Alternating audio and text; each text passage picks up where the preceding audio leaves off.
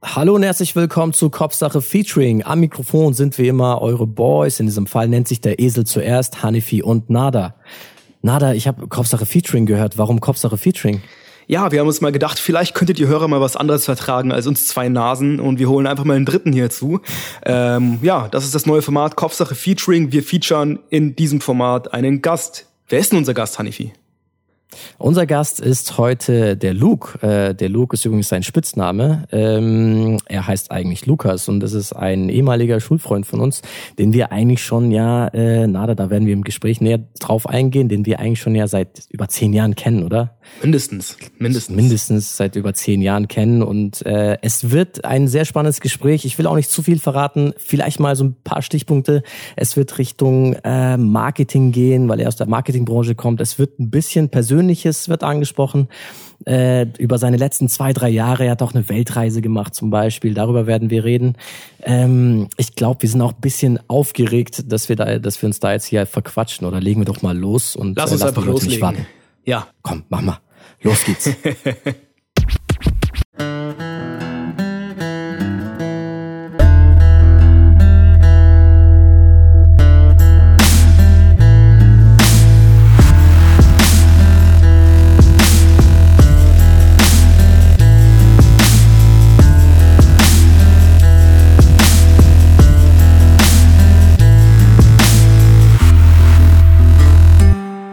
Er ist ein Surfer, er ist ein Freelancer, er ist ein Münchner.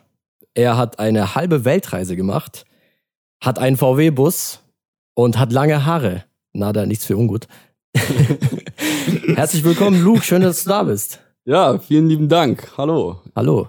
Nada, hast du noch irgendwas zu ergänzen zu der Liste, die ich jetzt vorhin äh, rausposaunt habe? Die einen oder anderen munkeln, er sieht aus wie Brad Pitt. Brad Pitt, stimmt. Oh ja, das, äh, ja, das habe ich einige Mal gehört. Ja, das, das liegt an deinem Wangenknochen, glaube ich. Aber das ist ein markantes Gesicht. Ich dachte immer, ich hätte ein rundes Gesicht, ja. Aber anscheinend, äh, also es ist jetzt echt in den letzten Jahren ein paar Mal passiert, dass wirklich random Leute kommen und äh, sagen, ähm, you look like Brad Pitt oder so. Ja. Also letztens am Hauptbahnhof auch einer irgendwie so.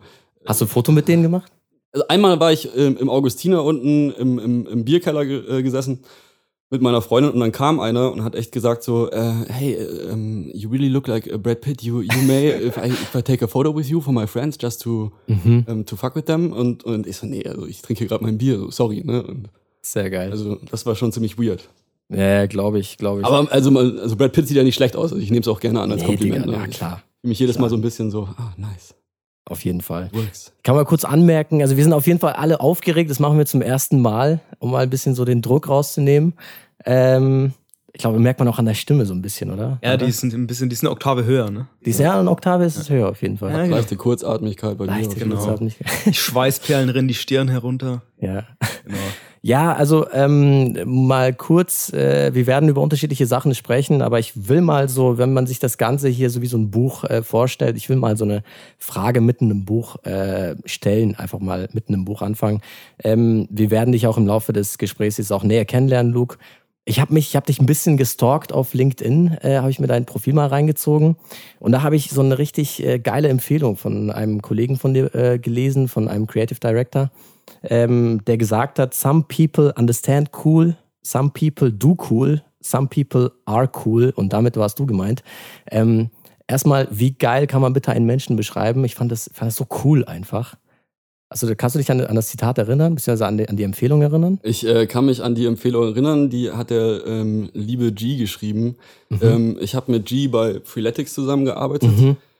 Habe ihn da kennengelernt und in den letzten paar Jahren hat er ähm, auch immer wieder Projekte an mich weitergeleitet und mich als Freelance-Texter angestellt so und ähm, mhm. ja, also das ist ein super cooler Typ und ähm, er hat mir kam, hat mich überrascht so, hat gesagt so hier, äh, ich habe eine Bewertung für dich geschrieben. Ja ähm, und äh, ja, fand, fand das fast ein bisschen cheesy, wie er das Ganze geschrieben hat, so, ja.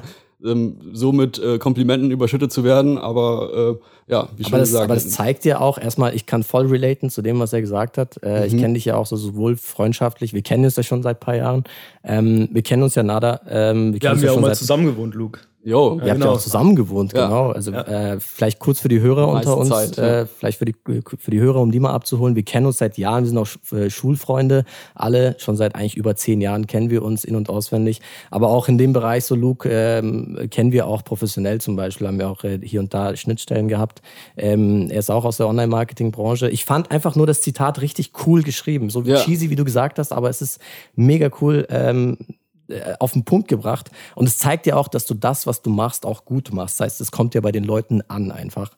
Ähm, und ich kann mich auch erinnern, wir haben ja auch miteinander telefoniert äh, mhm. und da fiel auch äh, so ein Satz von dir, äh, du gesagt hast, so, ich lebe nach dem Motto, mein Job ist dann gut, wenn die Welt mehr von mir hat und ich mehr von der Welt. Mhm. Mega geil, mega geiler Gedanke. Mhm. Äh, erstens, äh, vielleicht erzählst du erstmal, wie kam es zu dem Gedanken? Ähm, wann hat es bei dir Klick gemacht und dieses Lebensmotto äh, für dich einfach mal ähm, angenommen? Also wir werden, mhm. wie gesagt, wir werden im Laufe des Gesprächs näher über dich erfahren, aber ich will mal erstmal mit diesem, mit dieser Frage starten. Wie kam es zu dem Gedanken? Okay, also ähm, ja, der Gedanke war äh, tatsächlich, ich bin dann äh, mit meinem Leben zufrieden, wenn ich mehr von der Welt habe und die Welt mehr von mir hat. Ähm, und das ist ein, ein, Mix aus vielen Sachen. Also da kommt äh, ein, Buch, äh, da hat ein Buch mit zu tun, das mir Nada auch empfohlen hat. Ähm, dieses mhm. äh, Du musst nicht von allen gemocht werden, ähm, wo es viel darum äh, das hast du mir empfohlen. Das habe ich dir empfohlen, das hat mir Niki empfohlen, stimmt. ähm, das, ähm, genau, nee, das heißt, genau, da, da, haben wir darüber geredet, als ich in Portugal gelebt habe. Ähm, und ähm, dieses Buch ähm, behandelt die adlerische Individualpsychologie und ähm, ein, ein Grundgedanke darin ist auch, dass ähm, jeder Mensch einen Nutzen zur Gesellschaft beitragen will. Mhm. Und ähm, dieser Nutzen ähm, unabhängig davon sein sollte, dass du den Wert ähm, aus deiner Arbeit bestätigt bekommen mhm. musst von anderen Leuten so, sondern du kannst diesen Wert irgendwie selber bestätigen, indem dass du zufrieden bist mit dem, was du machst Definitiv. Ähm, dass du ähm, einen Wert bei der, also der Gesellschaft einen Wert beiträgst. So. Und das ist dieses so, ich, die mehr, die, die Welt hat mehr von dem, was ich mache, heißt für mich einfach, ähm, ich, ich, ich, ich kann was dazu beitragen, zu was Größerem. So. Und ähm, das ist ein ähm, Gedanke, der hat sich jetzt auch in meinem neuen Job verfestigt. So, ähm, ich bin ja wieder in die Festanstellung jetzt, äh, nachdem ich lange gefreelanced habe. Mhm. Was heißt lange, die letzten zwei Jahre und jetzt immer noch freelance. Aber bin jetzt eben auch wieder in der Festanstellung und ähm, habe in den ersten Wochen mir eben gedacht, so, okay, ist es, ist es jetzt so wirklich, dass ich einen, einen Beitrag leiste mhm. und die Welt mehr davon hat, was ich mache, so, mit dem, wie ich bin, was ich so tue. Ja. Ähm, und erst wenn ich diese Frage vollends mit Ja beantworten kann, würde ich sagen, dass ich auch eine Berufung gefunden habe. Definitiv. Man so. fühlt sich ja auch dadurch besser einfach, wenn ja. man eben diesen Mehrwert für sich schöpfen kann. Das ja. ist ja der eine Punkt, dass ähm, die Welt etwas von dir hat, aber dann gibt es ja noch die zweite Punkt, dass du was von der Welt hast. Was bedeutet das für dich? Ähm, das bedeutet, also ich glaube, dass es, das könnte eine Work-Life-Balance bedeuten, mhm. bedeuten. Es könnte einfach bedeuten, dass du ähm, den Tag, dass ich den Tag so genießen kann, dass, ähm, dass ich zufrieden bin mit dem, mit dem Input, den ich liefere und ähm, die Zeit, die ich nutzen kann für mich, ähm, mhm. die, die Zeit, die, dass, dass, dass ich etwas tue jeden Tag das, äh, und, und, und ich dabei irgendwie ähm, einfach einen, einen Output habe, der ähm, mir die Möglichkeit, stehen. genau, die mir die Möglichkeit gibt, mich komplett zu entfalten. So. Also das ist dieses so, ähm, ich was von der Welt habe. Ich will irgendwie Zeit haben, rauszugehen. Ich will Zeit haben zu lesen, mich zu entfalten, zu mhm. schreiben, Songtexte zu malen, whatever. So einfach, mhm. äh, dass ich das tun kann, was ich, äh, was ich tun will, so und damit happy bin definitiv. So, ja. Meinst du nicht, dass es so etwas ist, was es auch so ähm, in unserer Generation eigentlich so ein Gefühl ist, was so auch das, das die Generation prägt? Weil wenn man sich anschaut, jetzt früher war ja äh, die Arbeitsmentalität war ja eher so 9 to 5, man hat einfach einen Job und den hat man zu erledigen und man da, dadurch seinen Lebensunterhalt verdient und dann kommt erst die Freizeit und dann kommt erst das Vergnügen so so. Erst mhm. die Arbeit, dann das Vergnügen. Mittlerweile ist es ja so, dass eigentlich so das Vergnügen während der Arbeit sein sollte. Das ist mhm. ja eigentlich mehr so, findest du nicht, dass es eher in die Richtung gegangen ist? Erkennst du dich da wieder? Absolut. Also ich glaube, ähm, ja, du hast da recht, dass irgendwie die äh, früher das auf jeden Fall anders war oder man das anders mitbekommen hat von früher. Dass ähm, auf jeden Fall, und ich meine, unsere Großeltern sind in einer komplett anderen Zeit aufgewachsen. Da musstest du einfach äh, Kohle ran schaffen und dir was aufbauen, weil einfach alles kaputt war.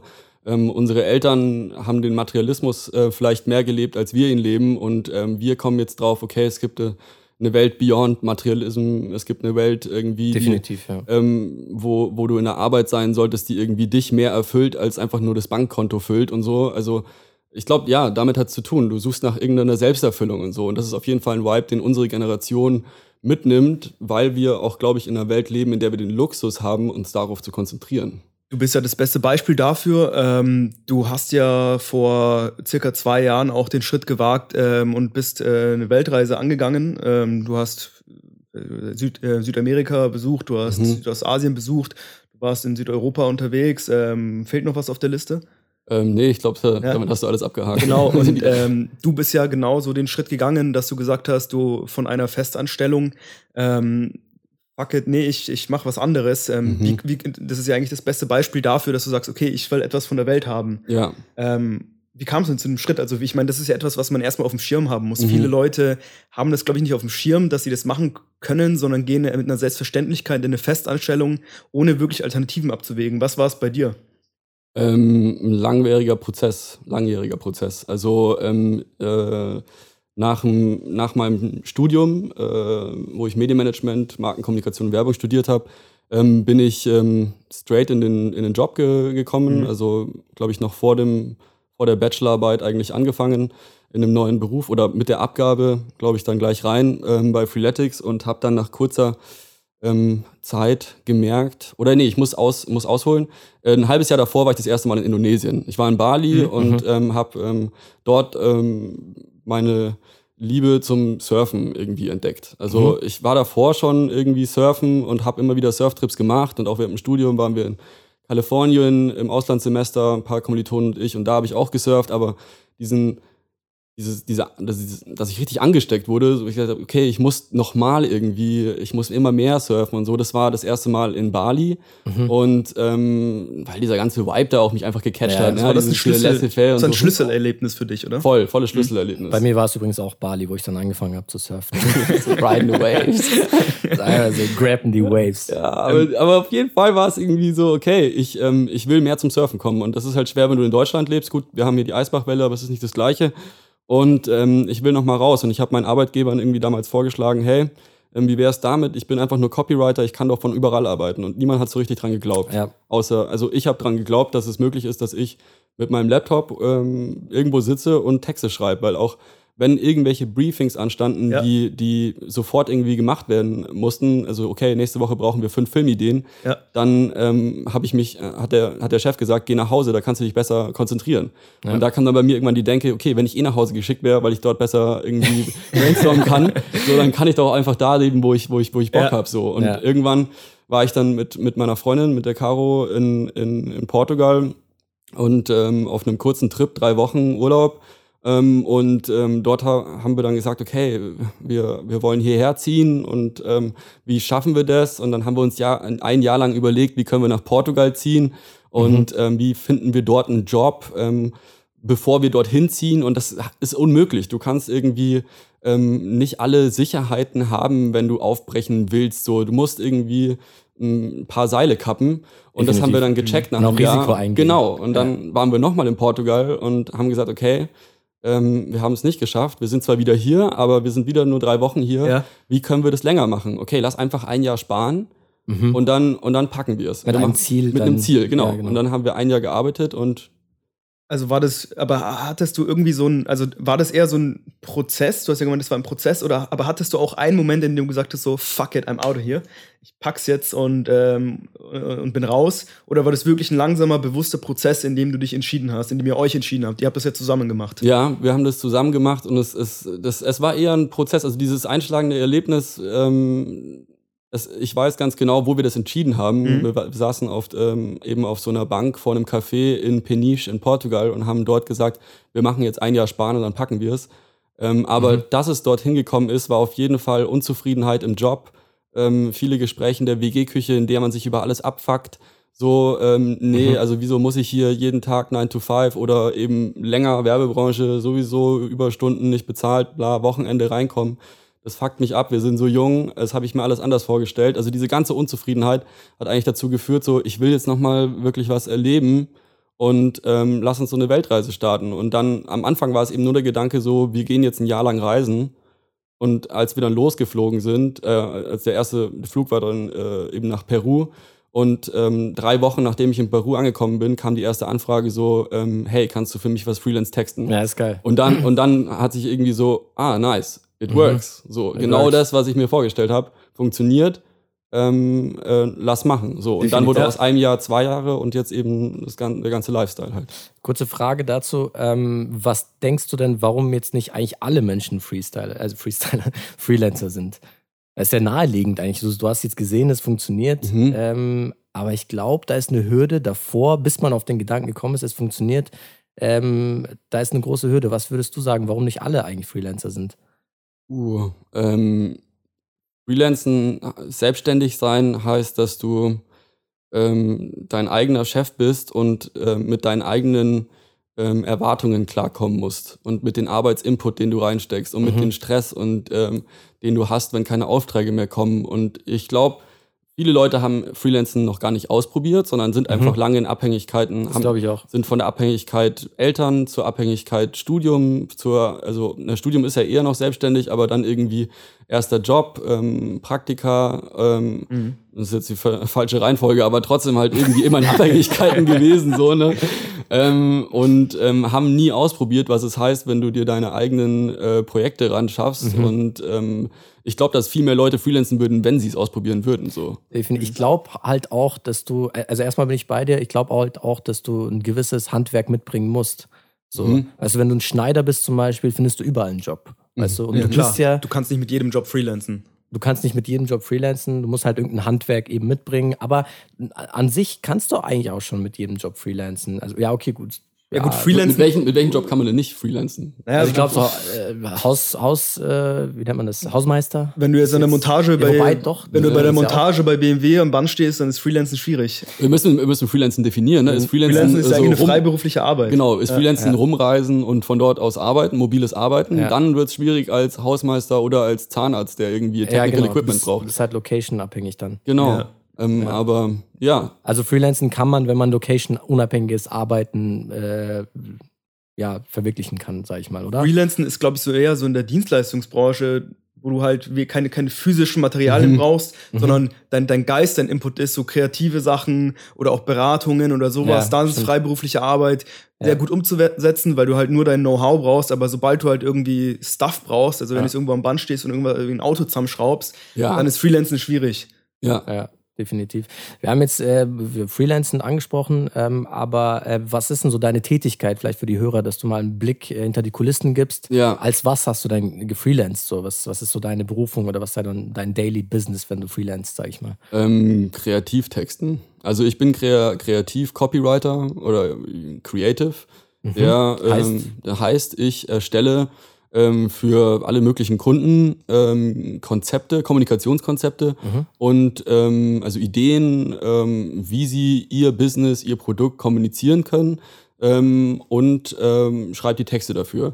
Sei das jetzt die Texte für einen Radiospot, für einen TV-Spot, für eine Online-Kampagne, Headlines, für keine Ahnung, äh, deine ganze Website zu konzipieren und die Texte dafür zu schreiben, auch zu sagen, so, okay, ich äh, stell mir vor, du öffnest irgendwie mit einem Bild von dir oder also auch die visuellen Ideen, die dazukommen, auch wenn ich visuell nicht umsetze, dafür ist dann in meiner Branche dann ein Art Director zuständig.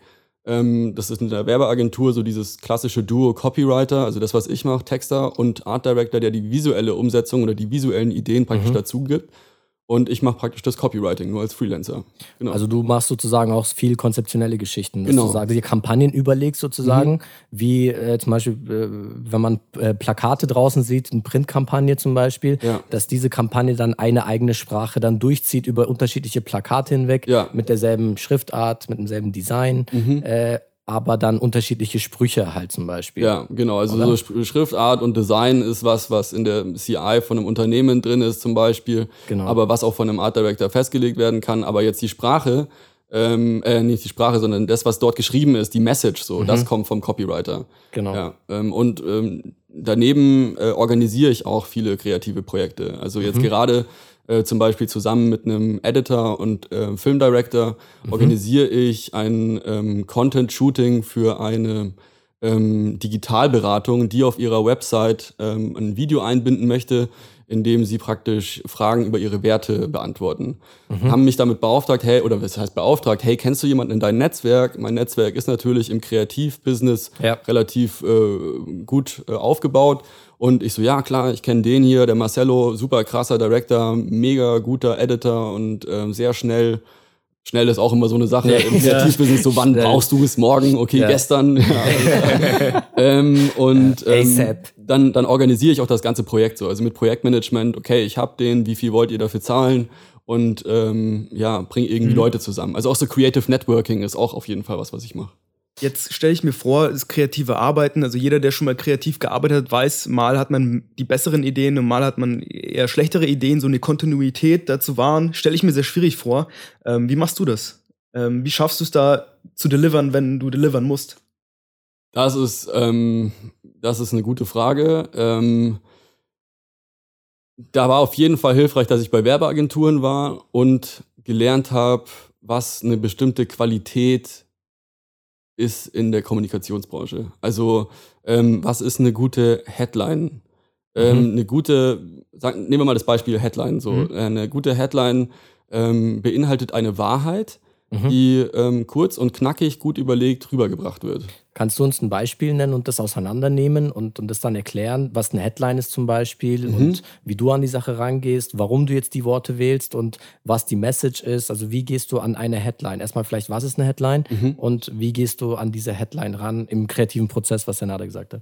Okay, also nehmen wir mal ähm, was, was ich letztens gemacht habe. Eine Präsentation für ein IT-Sicherheitsunternehmen. Mhm. Ähm, hier ging es darum, auf einem Slide in dieser Präsentation ähm, zu, darüber zu reden, dass Infrastrukturen, ähm, sichere Infrastrukturen aufgebaut werden. Mhm. Sichere Infrastrukturen, und jetzt kommt der Kreativ, also jetzt kommt schon der Part, ähm, wo ich dann anfange zu arbeiten. So, okay, meine Aufgabe ist es, eine coolen Slide zu machen, in dem wir über das trockene Thema, wir bauen eine IT-Infrastruktur bei dir auf, die mhm. funktioniert, sodass irgendwie keine Angreifer bei dir reinkommen, äh, cool zu machen. Genau. So. Ähm, und dann überlege ich mir, was ist eine, Infra was ist eine IT-Infrastruktur? Was hat der Kunde von einer sicheren IT-Infrastruktur? Mhm. Und ähm, für, für mich als, also wenn der Kunde ähm, eine sichere äh, IT-Umgebung hat, bedeutet das, dass er äh, sicher ist, dem nachzugehen, was er so täglich machen kann. Also für den Kunden ist es ein Freiraum mhm. Freiraum, in dem er praktisch ähm, ja, dem nachgehen kann, was er am besten kann, nämlich sein Tagesgeschäft. Ja. Also ist die Headline nicht mehr, wir schaffen IT-Infrastrukturen, indem sie dem nachgehen können, was sie am besten können, sondern ähm, was wir machen, äh, sichere Freiräume schaffen. Also ähm, mhm. ich packst du mit der emotionalen Ebene auch irgendwie. Genau, oder? also ich gehe auf jeden Fall immer auf eine Metaebene und überlege mir, was hat der Kunde davon und pack das irgendwie in die Headline rein. Mhm. Manchmal gibt's aber auch ganz billige Twists wie ein 180-Grad-Dreh. Ja. Also ähm, your number one cyber security threat, third parties zum Beispiel. Mhm, ja? Also ja, du hast so dieses, unter dieses Zahlenspiel. Dein Nummer eins Risiko Drittanbieter. Ja. Also das sind auch gute Headlines, die halt irgendwie spielen mit Wörtern, mit Wortspielen. Magst du da eine bestimmte Variante von, wie du an die Headlines rangehst? Jeder Kreative hat ja so eine, so eine Neigung mhm. zu, zu einer Art, wie es halt umsetzt. Bei mir ist zum Beispiel, wenn ich, wenn ich Beats mache, äh, beschwert sich der Ronny auch immer so, dass ich halt immer so in eine Richtung gehe. Ja. Ähm, Dirty South. Dirty South. ist es bei dir auch so, dass du dann einfach zu einer Richtung neigst und wo du dann sagst, dich ausbremst und sagst, boah, nee, äh, da muss ich jetzt mal bremsen? Ja, ähm, Redewendungen. Redewendungen. Ja, Redewendungen. Das ist aber geil. Ja, es ist ehrlich. nice. Es ist, es, ja. es ist geil, vor allem wenn man irgendwie einen guten Twist äh, schafft. Äh, äh unerwartet beendet. Genau, unerwartet beendet, aber manchmal denke ich mir auch so, okay, Alter, musst du jetzt wirklich hier eineinhalb Stunden Redewendungen suchen, die dazu passen oder gibt ja. da noch was anderes? Oder Doppelpunkt und Gedankenstriche sind auch voll mein ja. Ding, so, okay. Du schließt mit was ab und dann kommt ein Wort, ja. Also dieses klassische, so, your number one cyber security risk, Third Parties. ja, also so. Aber ganz kurz, äh, habe ich das richtig verstanden, dass du eben schaffst, Kontinuität ins kreative Arbeiten reinzubringen, indem du eben mit Methodik rangehst? Und Voll. diese Methodik, das ist ein Handwerk auch. Auf jeden und Fall. Und dieses Handwerk hast du eben in, unter anderem auch bei Werbeagenturen gelernt und das ist dann was professionell ist. Genau. Oder? Okay, cool. Auf jeden Fall. Also du, ähm, man kann Kreativität lernen. So, ähm, es sind Methodiken, wie du gerade mhm. gesagt hast. Und ähm, dein eigener Style ist dann einfach die, die Weltanschauung, die du hast vielleicht. Mhm, ja, definitiv. Also bei mir ist es, ich mag die, die besten, also obwohl ich auch negativ Headlines schreibe, so, wir machen nicht nur, sondern auch das, äh, das ist irgendwie immer mit einer negativen, mit einem negativen irgendwie den Satz zu starten, ist es, sind die besten Headlines und besten Claims und so, welche, die einfach eine schöne Wahrheit sagen, die die ähm, Welt so ein bisschen besser machen wollen, ohne cheesy zu klingen. Also, ja. ja. Ich finde auch das, was du, was du vorhin, Nada, was du vorhin gesagt hast, mit dem, äh, also man muss, eine, da ist, da ist eine gewisse Methodik dahinter. Mhm. Ähm, ich würde vielleicht noch ergänzen, du brauchst Erfahrung, das ist auch das, was du meintest. Mhm. Diese Kompetenzen musst du mitbringen, damit du eben das Game verstehst erstmal, mhm. um das Game dann auch anders spielen zu können, um oh. deinen eigenen Input zu liefern. Ähm, aber ich finde auch, du brauchst eine super starke Empathie auch, was du vorhin gesagt hast mit dem, du musst dich auch in den Kunden reinfühlen. Ja. Was sind so die Bedürfnisse? Wo schaffst du Mehrwert für den Kunden? Empathie ist key. Empathie ist mega key und Empathie, finde ich, kann man nicht lernen. Das ist so ein Ding, was ist so ein Talent. Also muss man mitbringen auf jeden Fall. Also Kreativität kann man bis zu einem gewissen Grad lernen, ja. ja. Aber ich finde, eine Basis muss schon gegeben sein, findest du nicht? Auf ich meine, du hast ja bei dir schon, wir kennen uns ja schon länger, deswegen kann ich das sagen, bei dir gab es ja schon von schon seit der Schulzeit diese Gedanken, wie man sich halt einfach geile Werbetexte oder sowas überlegt, irgendwas anders sagt, irgendwas Witziges mal droppt oder so. Ja. Findest du nicht, dass es da auch gegeben sein muss? Ja, Empathie ist, ähm, also wenn du mit so vielen Parteien zusammenarbeitest, ähm, einem Kunden, der irgendwelche Vorstellungen hat, dein eigenes Verständnis von Kommunikation und wie ein Film funktioniert zum Beispiel, wie viel kannst du in 15 Sekunden sagen, ja. plus dann auch noch die Erwartungen von der Zielgruppe zu treffen, ja. die der Kunde manchmal gerne so interpretieren will, wie er die Zielgruppe sieht und nicht wie sie ist eigentlich, genau. ähm, ist auf jeden Fall ein riesen Empathiespiel. Also du, du musst in der Lage sein, dich äh, frei zu machen von deinen eigenen Vorteilen, viel recherchieren ja. und ähm, zuhören und ja. dann ähm, kannst du, glaube ich, den Nagel auf den Kopf treffen. Witzig, dass du, ich wollte eigentlich eine andere äh, Frage stellen, aber witzig, dass du das anspielst, weil ich habe ähnliches, so eine ähnliche Frage. Ähm, wo holst du dir zum Beispiel Inspiration? Also ähm, um Dinge anders zu machen, weil dein Job ist ja einfach Dinge anders zu machen, kreativen mhm neuen Impul Impuls zu geben, so ja. dem Ganzen, ähm, muss man auch erstmal sich über den Status quo bewusst sein. Okay, das ja. ist jetzt erstmal so, das will, das finde ich aber uncool, ich will es cooler machen. Mhm. Wie kommt dieser Gedanke, ich will es cooler machen? Wo recherchierst du? Hast du da ähm, gewisse Quellen, wo du dir Trends anschaust oder ist es einfach ein Gefühl, was du hast? Mhm. Äh, cool, dass du sagst. Ähm, man braucht auf jeden Fall so Informationen. Mhm. Ähm, ähm, es gibt sogar, glaube ich, so ein Quote die, aus der Biologie. Kreativität ist die Neuformation von Information. Mhm, also das geil, heißt, ja. du musst erstmal irgendwie äh, Infos ranschaffen, um damit jonglieren zu können. Definitiv. Und ähm, wo finde ich die? Also in den Sachen, die ich liebe. Also in, in in Gesprächen wie mit, mit euch, in, mhm. in, in Büchern, die ich lese, in Filmen, mhm. die ich anschaue, in Musik, die ich höre, in Wellen, Spots, die ich surfe, in, in Orten, die ich sehe und in Essen, das ich esse. Und natürlich auch ähm, auf Websites, ähm, die über tolle Werbekampagnen reden. Mhm. Aber die beste, die beste Inspiration findest du draußen. Mhm. Also auf jeden Fall. Das ähm, finde ich ist ein gutes Stichwort, weil das bringt mich auch zu äh, einer Frage. Also ich finde, ähm, kreatives Arbeiten ist, wie du sagst, eigentlich immer der Output von dem Input, den du in deinem ganzen Leben bekommst. Mhm. Ähm, jetzt bist du ja jemand, der hat vorher schon in der kreativen Branche gearbeitet, ist auf Reisen gegangen und arbeitet wieder in der kreativen Branche. Inwiefern hat diese Zeit unterwegs, diese zwei Jahre, inwiefern hat das deine Arbeit verändert? Ähm, die, das ist, eine, das ist eine gute Frage, lass mich darüber nachdenken. Die, ähm, wie hat die Zeit meine kreative Arbeit verändert? Ähm, ich habe angefangen zu freelancen. Also ich hatte keinen Kreativdirektor mehr, der über meine Texte geht und Rechtschreibfehler ähm, äh, anstreicht. Das heißt, das muss ich jetzt selber machen, beziehungsweise der ganz schlimm ist, wenn der Kunde dich darauf aufmerksam macht. Mhm. Ähm, oh ja, so, das ist ja, also Vielzahl schreibt man groß. Oh. Super unangenehm. Ähm, nee, also die, die, die Zeit hat mir gezeigt, dass der, das wichtigste Learning war, was du kannst, ist gut für mhm. viele Menschen mhm. und ähm, ist gut genug für dich. Ja. Du kannst zufrieden sein mit dem, was du, was du kannst und kannst dich in eine Richtung weiterentwickeln, in die du Bock hast, dich organisch weiterzuentwickeln. Du musst ja. dir nicht immer irgendwie, das war irgendwie in, in, in Festanstellungen so, ich hatte das Gefühl, okay, okay, das kann ich nicht, das muss ich jetzt noch krankhaft beibringen. Sowas wie, mhm. ähm, du bist in Mathe scheiße und du versuchst unbedingt jetzt noch Zweier zu schreiben in Mathe, früher in der Schule, weißt du, so, ja. und, und versuchst auf Sonst fällt man durch. Genau, also versuchst auf Biegen und Brechen diese Zwei zu schreiben, um, um, um deine Eltern ja. und den Lehrer happy zu machen, so, aber ja. einfach für dich einzusehen, okay, ähm, eine, eine, vier, eine vier reicht auch, genau. Volle Kanne. Wir hatten auch. im Studium war mal eine von Airbus, äh, Nada, du arbeitest ja bei Airbus, so, ne? Ähm, war mal eine von, eine Führungsposition von, ähm, von Airbus bei uns ähm, mhm. und hat äh, gesagt, dass man nicht seine äh, seine Schwächen verbessern soll, sondern seine Stärken irgendwie ähm, nachgehen. Ja? Mhm. Und ähm, mhm, das glaube ich bei, beim Freelancen ähm, war es auch so, dass ich gemerkt habe, okay, wenn ich das verbessere, was ich schon gut kann, dann kann ich da drin der Beste werden, anstatt wenn ich in der Festanstellung versuche, mir die Zähne daran auszubeißen, eine Excel-Tabelle zu verstehen. So. Alter, okay. hör mir auf mit Excel-Tabellen. Ich schwör's dir, das ist so, das ist ein Monster, das Ding. Ich finde Excel-Tabellen sind irgendwo, irgendwo cool, wenn du es wirklich kannst, weil diese ganzen Programme, glaube ich, basieren auf diesem, auf dieses, auf diesem Excel-Prinzip. Aber wenn du, wenn du da nicht durchblickst, dann kommt, kennst du dieses, wenn du irgendeine Formel eingibst und dann kommt in den Spalten Bezug. Excel, Excel ist schon, ja, ich wollte jetzt irgendwann Excel ist schon cool, so, aber ich glaube, bei vielen Unternehmen ist so das Problem, dass sie irgendwann wachsen und wachsen und wachsen und irgendwie vercheckt haben, von einem Excel-Tool auf was Gescheites umzusteigen. Ja. Und dann haben sie so ein Excel-Tool, das halt nur Pain verursacht. Aber an sich ist Excel ja, das kann man schon irgendwie cool nutzen. ja, ich glaube schon, dass es dir mehr liegt. Ja, ich glaube auch. Das ist so ein Nader-Ding, so ein Excel. Ja. Aber was ich sagen wollte, ist, äh, du bist ja dann, wenn du ein Freelancer bist und deine eigenen Ideen dann entwirfst, und du bist ja eigentlich dein eigenes, dein eigener Feind irgendwo in Anführungszeichen. Mhm. Was spielt da Selbstkritik für eine Rolle? Wo, ja. Wie beurteilst du das Ganze oder von wem lässt du deine Arbeit beurteilen überhaupt? Oder wann ist der Stempel drauf und sagt, jetzt kann's rausgehen?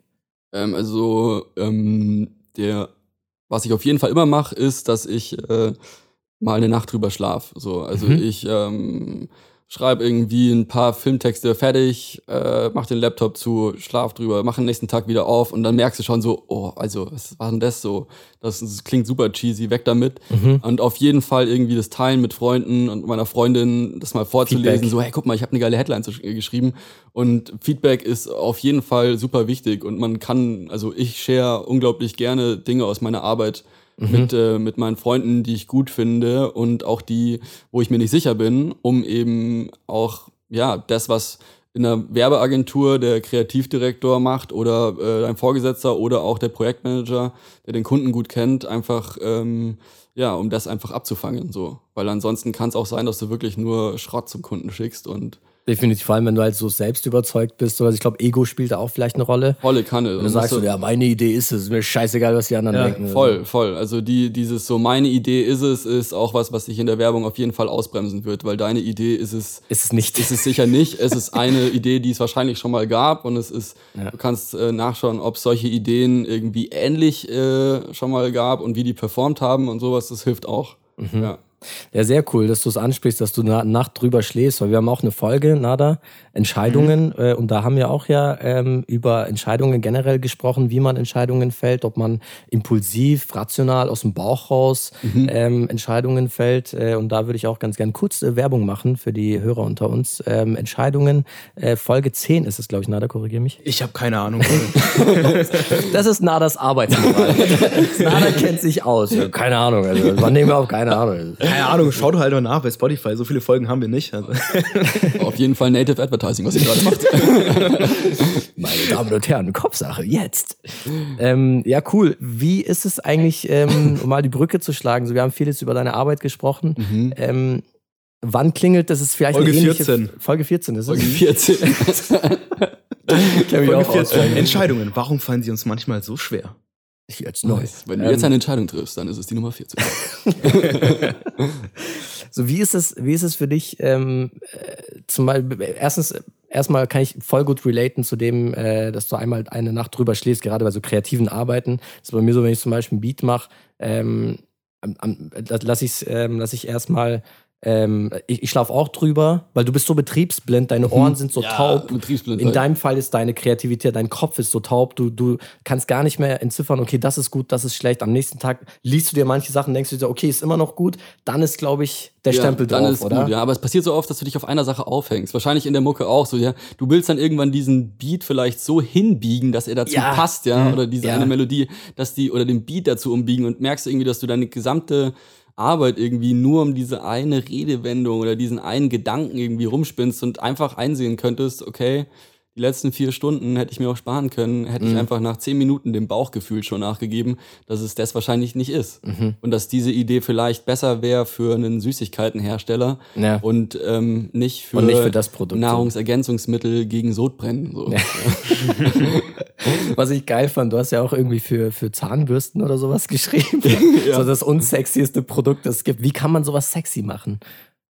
Weil ich glaube, Oder macht es dir Spaß, genau sowas zu machen? Irgendwie, ich kann mir vorstellen, dass es eine ganz geile Challenge ist, jetzt zum Beispiel IT-Security, Ja. ein Thema, das trocken und unsexy ist, schmackhaft zu machen. Voll. Da liegt doch bestimmt auch ein Reiz drin. Voll. Also du kannst alles geil machen. So, guck dir mal, es gibt einen super geilen Spot, der das zeigt. B2B Marketing und geil ist der mit dieser Epic Split zwischen den zwei Volvo Trucks mit Jean-Claude Van Damme. Oh, yo, das, das ja, ist nice. ja, ja, ja, Äh, klar. also das ist so, ähm, du kannst, du kannst äh, trockenen Scheiß wie irgendwie Fahrdynamik von Volvo Trucks auch nice machen, ja. Brauchst halt nur Jean-Claude Van Damme und zwei Millionen Euro für das Shooting. Äh, oder, oder Also ein bisschen, bisschen Kohle brauchst du aber. ja, also mit Kohle geht alles, Ja. ähm, aber du kannst auch, wenn du irgendwie, wenn, wenn der Kunde Mut hat und mein aktueller Arbeitgeber ist ja in der IT-Sicherheit und ähm, er hat Bock, da, da rauszukommen aus einem verstaubten Image von einem IT-Sicherheitsdienstleister-Systemhaus ähm, hin zu was, was ein bisschen fresher ist und ein fresheres Image hat. Und, ähm, und da kann man da, da, da kann man sich schon austoben. Und wenn du das mal geschafft hast, irgendwie, da, da was Cooles zu machen, dann kannst du dir auch auf die Schulter klopfen, weil ähm, coole Spots für einen 800 PS ähm, Mercedes AMG GT kann jeder machen. Ja. Ja. Aber irgendwie, ähm, wie schon gesagt, Nahrungsergänzungsmittel gegen Sodbrennen, irgendwie da einen coolen Chatbot aufzustellen.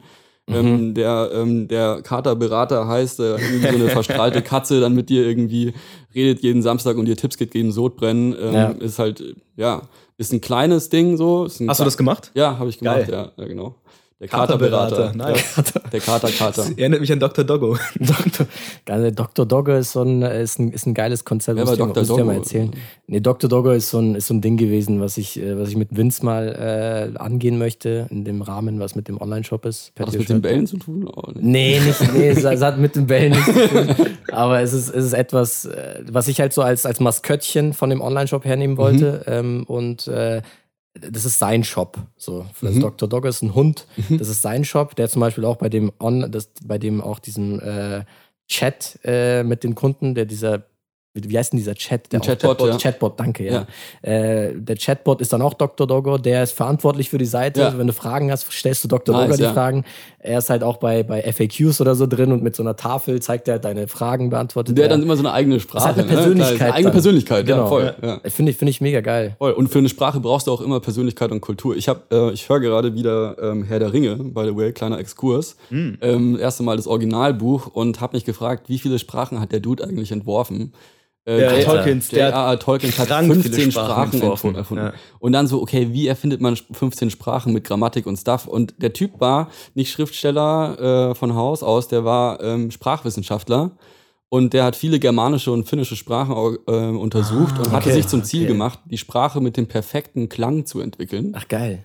Und hat praktisch gewusst, aufgrund seines, äh, seines Studiums, aufgrund seiner Expertise, dass Sprache Kultur braucht als Kontext, um überhaupt Sprache zu werden.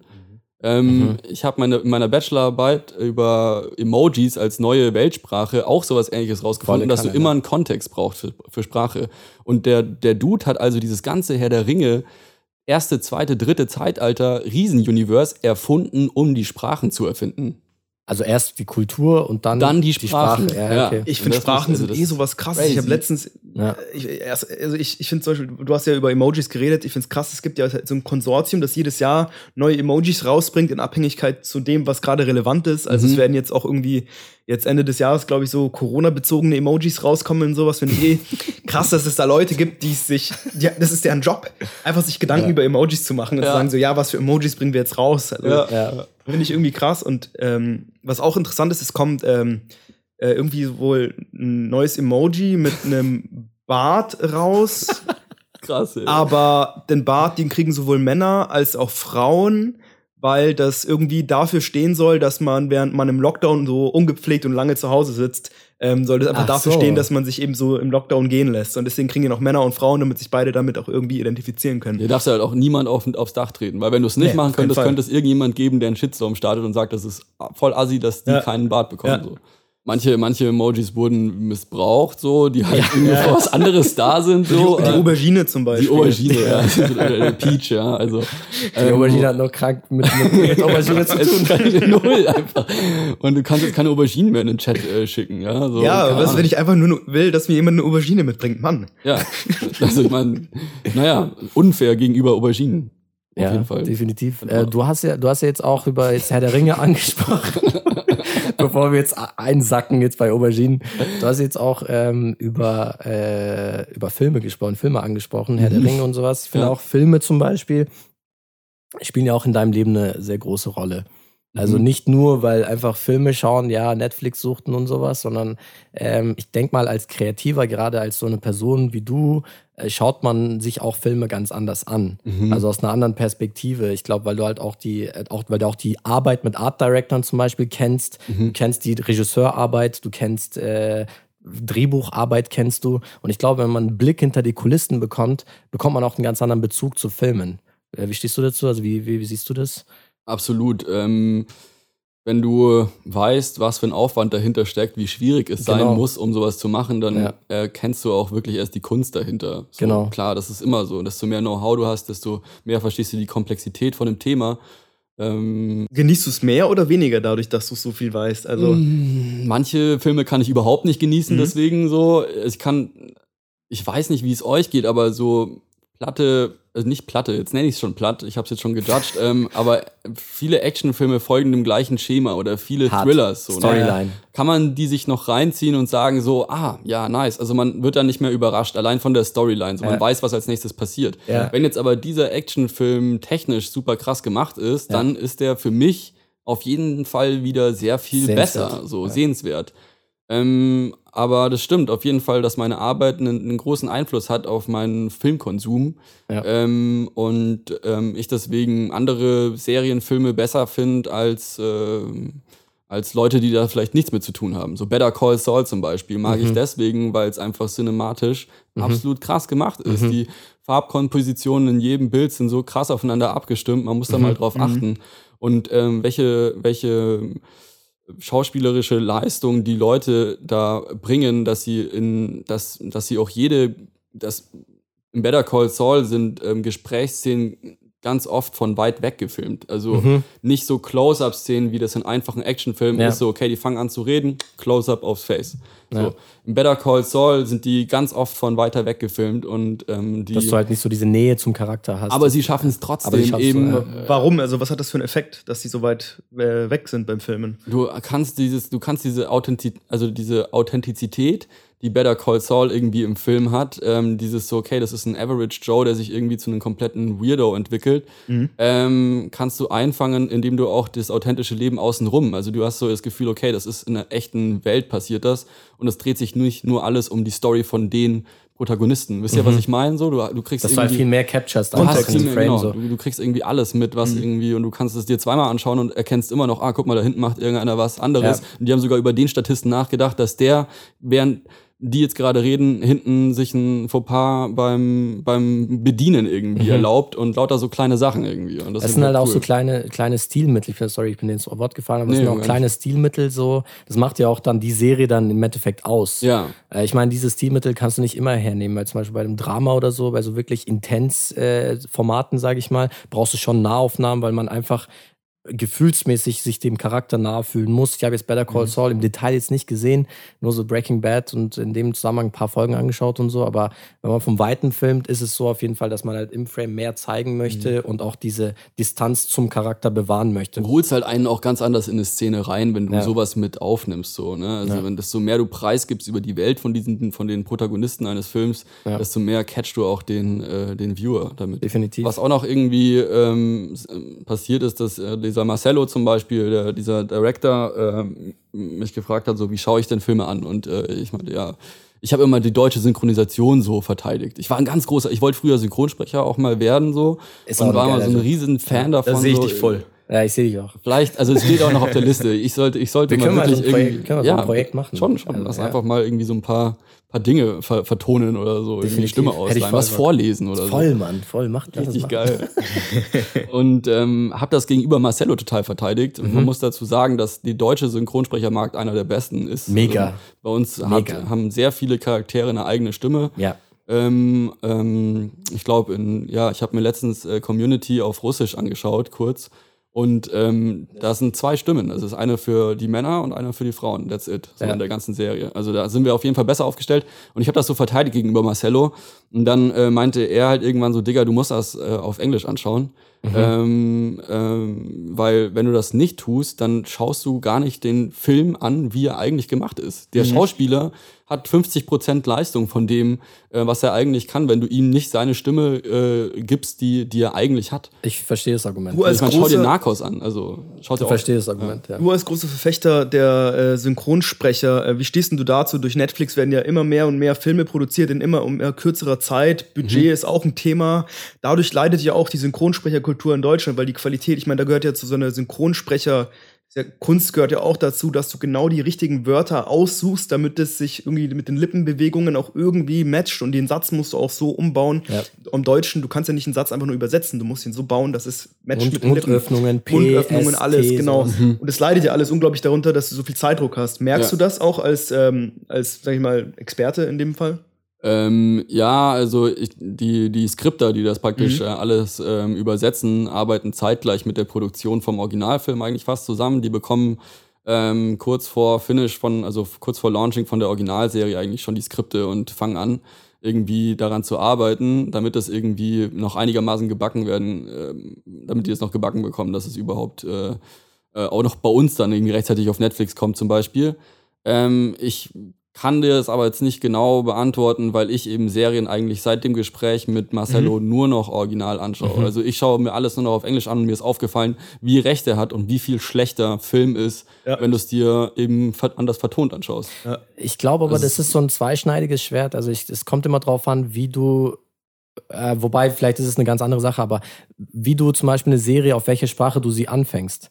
Wenn du zum Beispiel eine, eine Serie Englisch anfängst, dann kannst du nicht mehr auf Deutsch switchen, irgendwann dritte Staffel oder so. Und wenn du es Deutsch anfängst, kannst du nicht mehr auf Or- Originalton switchen, weil es immer strange ist, weil du den Charakter so kennengelernt hast und dann hat er auf einmal eine ganz andere Stimme. Es ist eine ganz krasse Umgewöhnung. Da Da. spielt auch mit rein, denke ich. Ähm, Die Gewöhnung, gebe ich dir recht, aber ich finde auch, dass, also ich bin da schon bei, bei Luke auch, dass wenn eine Serie in O-Ton ist, also auch wenn eine Serie auf Spanisch ist oder so, schaue ich sie auf Spanisch mit Untertitel, auch wenn ich äh, Ja. die auch auf Deutsch verstehen würde, weil Ja. ich einfach finde, es kommt noch mal viel krasser, wenn, weil, weil die Emotionen, die werden auch ja durch die Stimme mitgetragen. Definitiv. Ja, Und das geht, finde ich, bei der, Syn- auch wenn die Synchronsprecherkultur sehr, sehr gut ist, finde ich verloren. ein Und der Off-Sound auch. Also wenn die bei der Synchron, äh, bei so einer synchronisierten Film hast du den ganzen Sound im Hintergrund, der wird einfach zum Teil rausgekattet und du hast nur noch den, äh, die Unterhaltungen so. Das frage ich mich immer. Weißt du das, wie das in der Postproduktion ist, wenn die, äh, die kriegen ja die, die originalen Audiodateien von dem Film Mhm.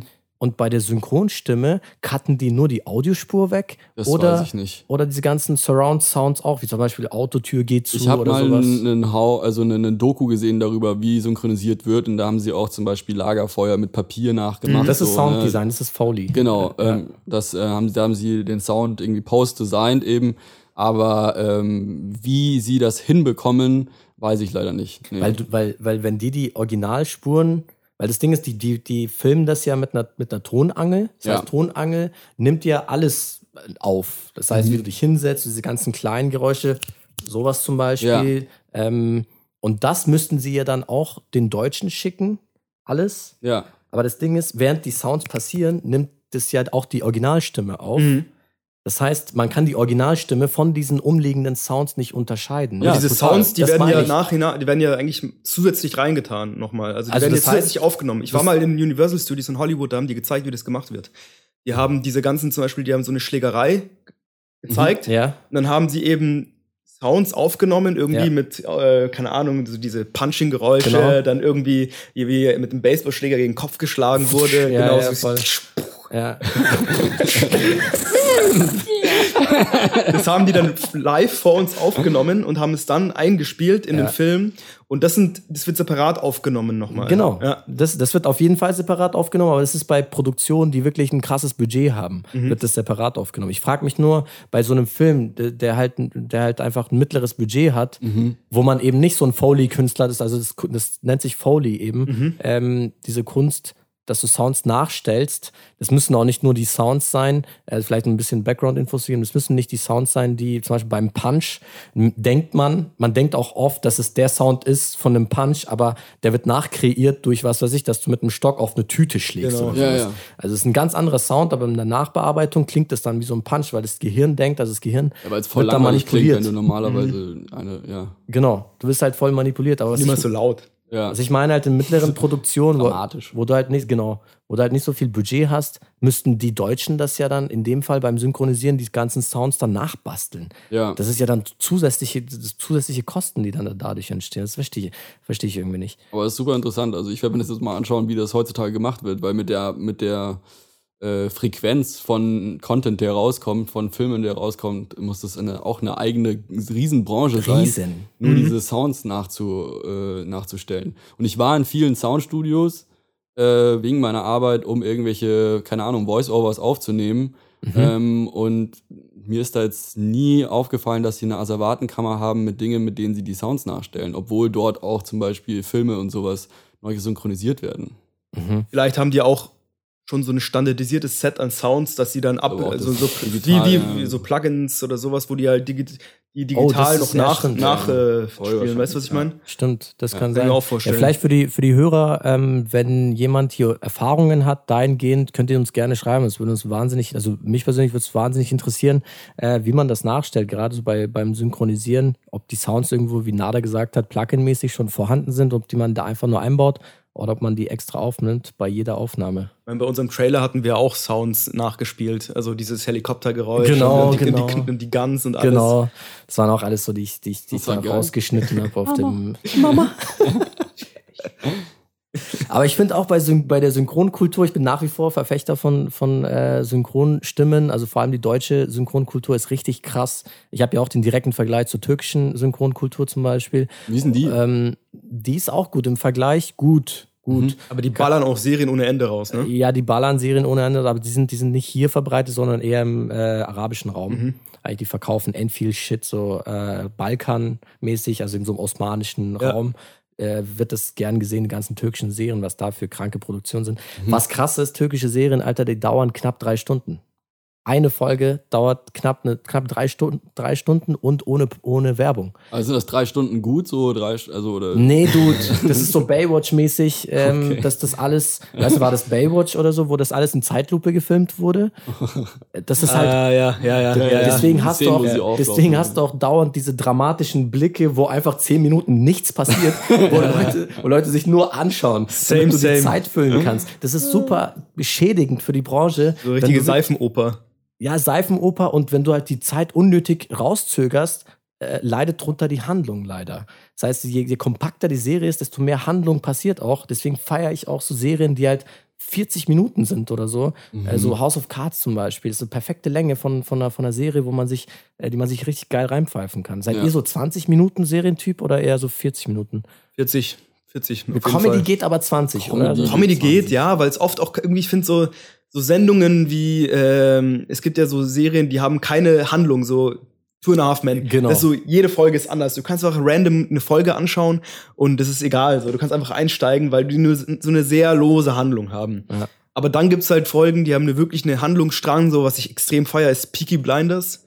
Ja, mhm. habt, ihr das, habt ihr das geschaut? Ja. Ja Gangs of Birmingham, richtig geil. Und da dauert Grad. auch eine Folge so 50 Minuten, bitte? Mhm. Bis zu einem gewissen Grad. Bis zu einem gewissen Grad hast du es geschaut? Ja. Ja, aber finde ich zum Beispiel extrem geil. Ähm, auch das Bild, was vom industriellen äh, Birmingham gezeichnet wird, so geht dann los, so Anfang des 20. Jahrhunderts, so 1919 geht's los, nach dem Ersten Weltkrieg, überall dieser Rauch, mhm. so Gewerkschaftsarbeiter, mhm. Streiks. Ja. Endgeil, Mann. Schon geil. Eh eine geile Welt. Ja. ja. Fand ich bei Sherlock Holmes schon nice. Mhm, äh, da ist auch richtig mit, gut mit äh, Robert Downey Jr., den, mhm. den Film damals. Bevor wir, jetzt, bevor, London. bevor wir jetzt tiefer in so Filme, Serien oh, und sowas reinrutschen, kurz nochmal, um, um, zu ergänzen, bei Sherlock Holmes taugen mir sich schnellen Schnitte immer. Wenn er sich, wenn er sich, wenn er sich Gedanken macht. Ja, klar. So, okay, dann sein, sein Genius, so, das Richtig geil. Das ist richtig gut gemacht. Also, äh, vom, vom Handwerk her richtig gut umgesetzt. Aber habt ihr auch die neue, also die Sherlock, die in der Gegenwart? Ja, und die sind ja Benedict Cumber. Von Benedict. Benedict Cucumber, ja. Wie heißt er eigentlich? Cumberbatch. Cumberbatch. Cumberbatch oder Cumberbatch? Cumberbatch. Cumberbatch? Okay, ich dachte Cumberbatch. Nee, ähm, Cumberbatch klingt irgendwie richtig. Cumberbatch, glaube ich. Wie gesagt, bevor wir jetzt in Filme und sowas Serien reinrutschen, weil da kommen, kommen, kommen wir ja, da nicht raus, wenn wir da jetzt äh, reinrutschen. Ich wollte mal wieder zurück auf dich, Luke. Ähm, mhm. Wir nennen dich ja Luke und du heißt ja Lukas. Ähm, und äh, wie viele Spitznamen hattest du eigentlich, Luke Skywalker? Ähm, oh. Lucky Luke. Ähm, ja, also mir fallen jetzt zwei. spontan fallen mir Luke Skywalker und Lucky Luke und. Okay, also ähm, ich habe ähm, mein meine Mom nennt mich Luca schon immer. Mhm, stimmt. Ähm, mein Dad, wenn er, wenn er, wenn er sauer war, hat Lukas gesagt. Mhm, das ist immer so. Oh ja, oder Bürschall. so Bürschall. Ähm, und ähm, keine Ahnung, alle anderen einfach Luke. Und ich äh, selber auch relativ ähm, schnell mich mit Luke vorgestellt. Und mhm. Lukas war mir immer zu ernst. Und ähm, ich fand Luke Skywalker auf jeden Fall nice. Es war mhm. die erste VHS-Kassette, an die ich mich erinnern kann, ist äh, Herr der Ringe. Ähm, selbst aufgenommen, kenne sogar noch die Werbungen davor mit ähm, dem Alfa Romeo, der da rauskam, mhm. American Fighter Reihe X mit, ben, äh, mit Michael Dudikoff, wusste nie, wer der Typ ist. Ähm, mhm. Aber war auf jeden Fall eine Rieseninspiration ähm, und deswegen Luke Skywalker und keine Ahnung, alle sagen jetzt einfach Luke, außer einfach Mom, Luke, dieser ja. Luca. Ja. Ich finde auch Spitznamen sind so etwas, die müssen einem gegeben werden, so weißt du. Der weird sich selbst ein aus. Genau, oder ja, so. es ist irgendwie weird, so ja, ja, ja nenn mich jetzt Luke oder so, keine Ahnung, ab jetzt. Ich, ich kenne auch nur eine Handvoll Leute, die sich selber Spitznamen gegeben haben, so irgendwie der Daniel heißt und dann irgendwie ja, ich bin der die so und Der, okay. Der, der die oder? Wie kam es dazu? Ja, ich, ich bin, nenne mich halt so. Und Ab jetzt bin ich halt so. Weird, ja. Nee, nee, die Spitznamen sind schon etwas, die irgendwie so entstehen. Also mhm. kann man irgendwie nicht, nicht äh, jemanden geben. Ja, stimmt, ne? Das ja. Ja, ist weird. Ähm, um mal kurz so die letzten Punkte vielleicht noch so ein bisschen abzuarbeiten und dann können wir auch langsam äh, zum Ende kommen. Ich merke, wir kriegen hier auch weniger Luft. Wir müssen auf jeden Fall Fenster aufmachen. ähm, Du bist ja auch ein Musiker. Mhm. Mal kurz mal Musik anzuschneiden, so was spielt Musik äh, in deinem Leben äh, für eine Rolle?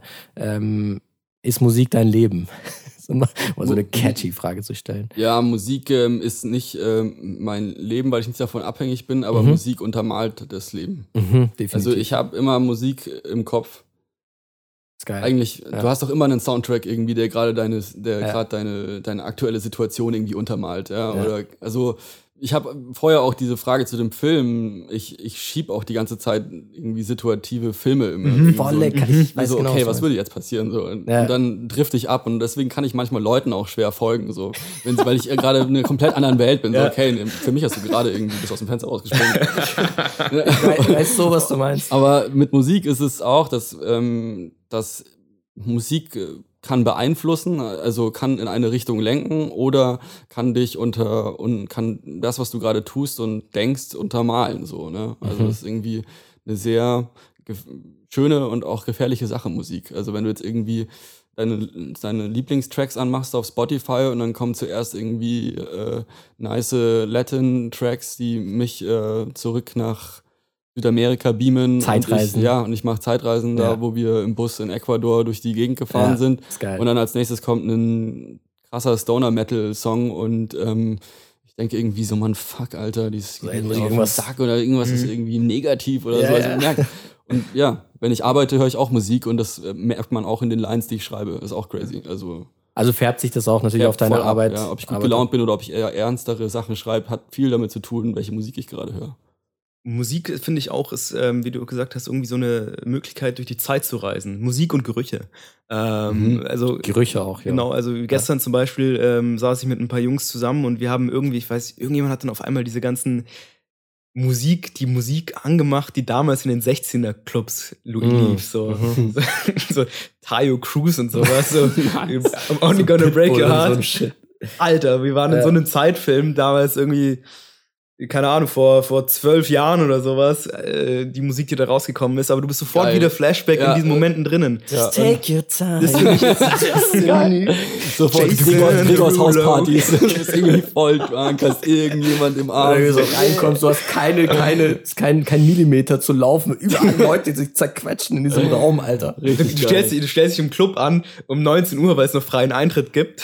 Alter, es ist noch hell draußen, die Leute gehen gerade aus dem Büro raus, nach Hause von der Arbeit und du stehst Boah. vom Club. Und Hanif muss nochmal nach Hause gehen, weil er seinen Ausweis vergessen hat. und kommt zwei Stunden später wieder, um noch eine Stunde in den Club zu gehen.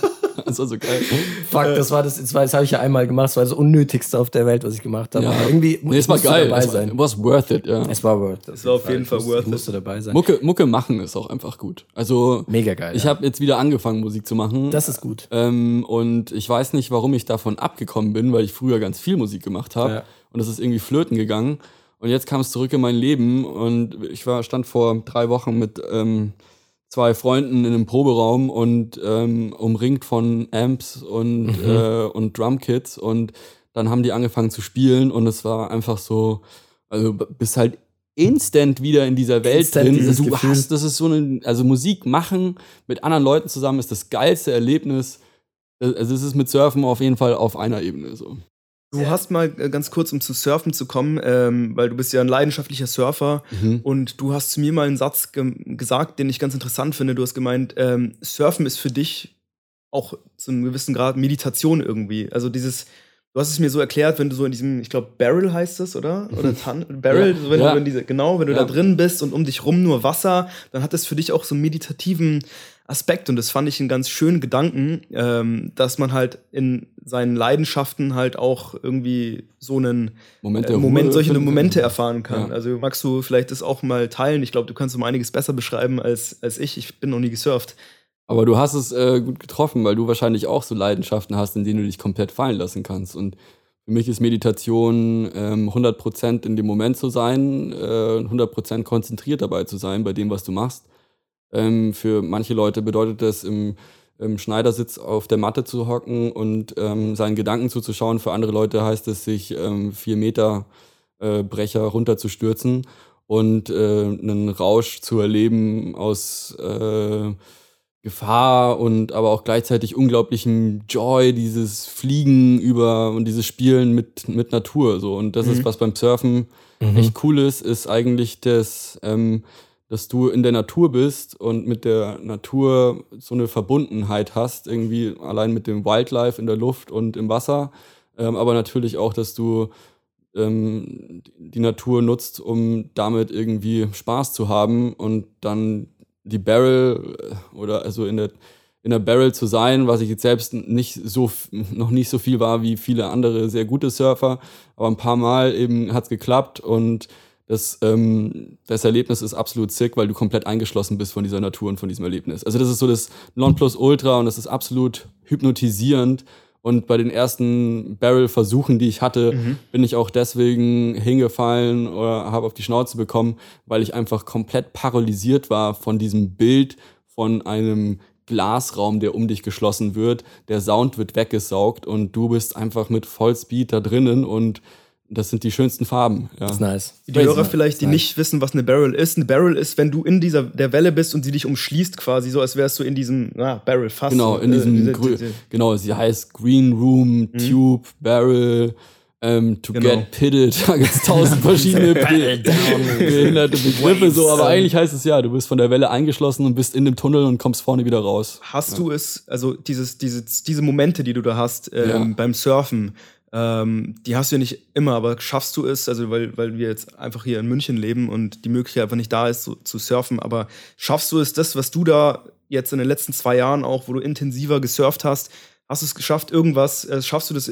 was davon in deinen Alltag hier zu übertragen? Also was hast du irgendwie daraus mitgenommen, also ja. aus diesem ganzen im ganzen Leben. Voll, also Nimmst du ein Surfbrett mit in die Arbeit zum Beispiel? Zum Beispiel. Ich gehe, also wenn ich mir einen Suit anziehe, dann ist es ein Wetsuit. Ja. Nein, Schmarrn. ähm, nee, was habe ich davon mitgenommen? Ähm, ähm, das manchmal, manchmal überlege ich mir, äh, boah, also wenn ich, wenn ich mich aufrege über irgendeine Situation oder so, dann denke ich mir eigentlich, das ist jetzt gerade nicht so schwierig. So, weil mhm. damals, als du in der ähm, Situation warst, an dem Spot und dort irgendwie gesurft hast, das war schwierig. Also ich, keine Ahnung, immer und immer wieder unter ganz großen Wellen, die dir echt wehtun, irgendwie durchzutauchen, so die dir einfach, ja, die mit dir sonst was anstellen können und dann nicht aufzugeben, sondern weiterzumachen, weil ansonsten bist du in einer richtig shitty Position, äh, Situation und kannst dir ernsthaft wehtun. Das ist schwierig das, was ich hier gerade habe, so die Excel-Tabelle ist nicht schwierig. Wegen dem sollte ich mich jetzt nicht aufregen. So, ähm, ja. das, das, das konnte ich mitnehmen und ähm, auf jeden Fall, was es bedeutet, ähm, durchzuhalten und weiterzumachen, das ist wahrscheinlich dieser ähm, ja, Sporteffekt, so, den viele Sportarten wahrscheinlich haben, äh, wenn, man, wenn, wenn man weiß, was man aus sich rausholen kann. Und ähm, das bringt einem ja Sport irgendwie bei. Und ähm, die Weltoffenheit, die wir aus diesen Reisen, also die, die Offenheit. Also mhm. ähm, ich bin ein äh, vorurteilsvoller Mensch gewesen vor dieser Reise. Ja. Und danach mhm. weiß ich jetzt auf jeden ja. Fall ähm, mehr als davor. Und ähm, ja, kann eigentlich sagen, dass sie einen super Effekt auf mich hatte, dass ich ja manchmal einfach die Schnauze halt und Leute ausreden lasse und mir nicht sofort ein Bild mache davon mhm. und die in eine Schublade steck oder Situation, in Situationen reingehe, viel von den Balinesen, Indonesien, in Indonesien viel von den Leuten dort gelernt, ähm, bis auf irgendeiner Insel, jetzt nicht unbedingt Bali, sondern Rote und lernst dort Leute kennen, die keine Bildung genießen konnten, wie wir es tun, ja. die irgendwie komplett auf sich selber gestellt sind und die dann irgendwie beibringen, so, Digga, if you, uh, if, if in doubt, go out, never try, never know. Und das sind so kurze Sätze, die du vielleicht auf dem Kalenderspruch, auf dem Kalender schreiben kannst, aber da insgesamt so. sind es krasse Wahrheiten, die man sich zu Herzen nehmen kann, so, wenn du es wenn du's nicht probierst, dann hat das Leben schon Nein gesagt, mhm. so. Und das ist, glaube ich, der größte Learning-Effekt. Einfach wow. machen. Ich habe äh, ganz, ganz kurz, ähm, ich habe noch eine letzte Frage ähm, im Anschluss an diese Frage, du hast mir ja gerade gesagt, äh, wie viel und wie unglaublich wertvolles du gelernt hast in dieser Zeit. Ähm, meine letzte Frage hier wäre, wie glaubst du, würde dein Leben aussehen, wenn du diese Reise nicht gewagt hättest? Take your time. ähm, also es ist eine klassische Was wäre wenn Frage, oder? Ja, genau, was glaubst du einfach? Ja. Also das ist ich eine schwierige Frage, ich aber. Hatte, ich hatte, ich kann dir nur, ich kann dir das nicht sagen, mhm. wie ich das jetzt denke, aber ich kann dir von meiner Angst erzählen, die mich dazu gebracht hat, Gerne. diese Reise anzugehen, die mhm. natürlich praktisch eine, Vor das eine Vorstellung war, war ähm, was passieren würde, wenn ich diese Reise nicht angehen würde.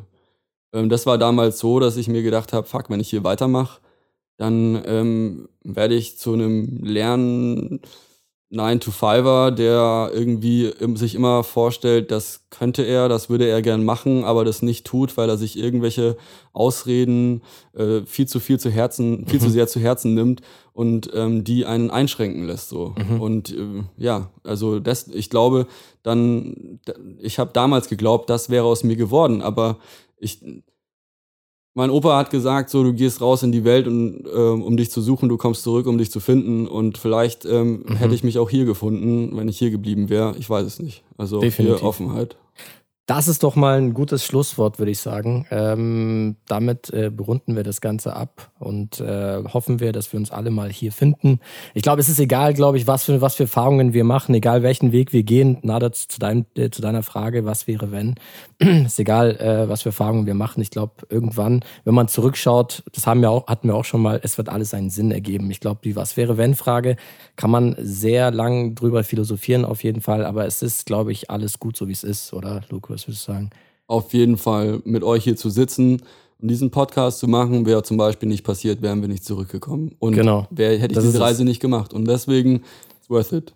Mega geil. Und ein gutes Schlusswort. Das ist ein gutes Schlusswort, das ist mega worth. Ich würde sagen, Dankeschön, dass du da warst. Also vielen Dank euch für die Einladung. Hat super Spaß. Was für eine Ehre, ja. Richtig geil. Für uns definitiv auch. Voll. Also hat ich mega sagen, Spaß gemacht. Also was auf jeden Fall. Ich habe mir keinen besseren Gast wünschen können fürs erste Mal. nice. geil. Du hast uns entjungfert übrigens. Also wir sind jetzt. Okay, nice. Ich wollte gerade sagen, lass jetzt knuddeln. Jetzt haben wir das, richtig viel Love. Das werden wir gleich machen.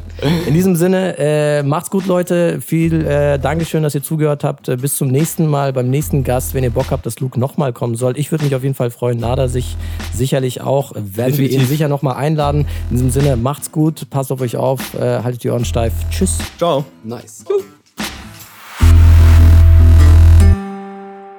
Von daher würde ich sagen, wir verschwenden gar nicht so viel Zeit und fangen einfach mal direkt an. Ähm, Luke, was, äh, was ist? Was?